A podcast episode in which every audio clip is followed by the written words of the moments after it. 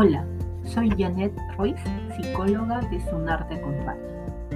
El objetivo de los siguientes audios es entender la importancia del control y seguimiento del uso de la tecnología en nuestros hijos. En este primer episodio hablaremos de lo que dice la Organización Mundial de la Salud.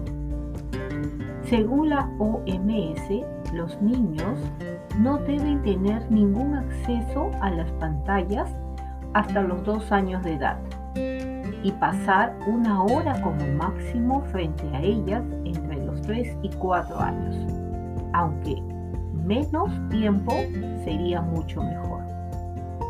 Asimismo, los expertos coinciden en que la infancia temprana, durante la cual hay un rápido crecimiento y desarrollo cognitivo, es el periodo en el que se forman los hábitos de los niños y las rutinas familiares, ya que éstas están más abiertas a los cambios y son más adaptables.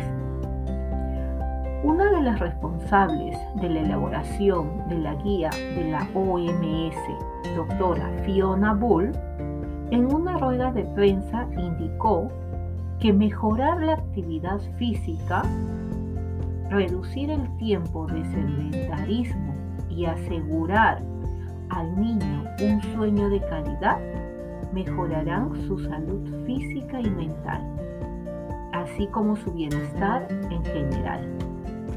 Previenen la obesidad y otras enfermedades más adelante en su vida. Ahora, los ordenadores, los videojuegos, los smartphones, todos son una dulce tentación para los niños. Les encantan sus infinitas posibilidades para jugar, recibir información, comunicarse. Pero, ¿te has preguntado a partir de qué edad pueden utilizarlos? ¿Haré mal si me dejo, si dejo a un bebé jugar con la tablet?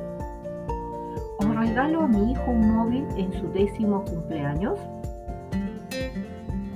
Psiquiatra francés Georges Tisseron de la Universidad de Haute-Nanterre de París lo tiene muy claro y él creó una regla básica dirigida a todos los padres.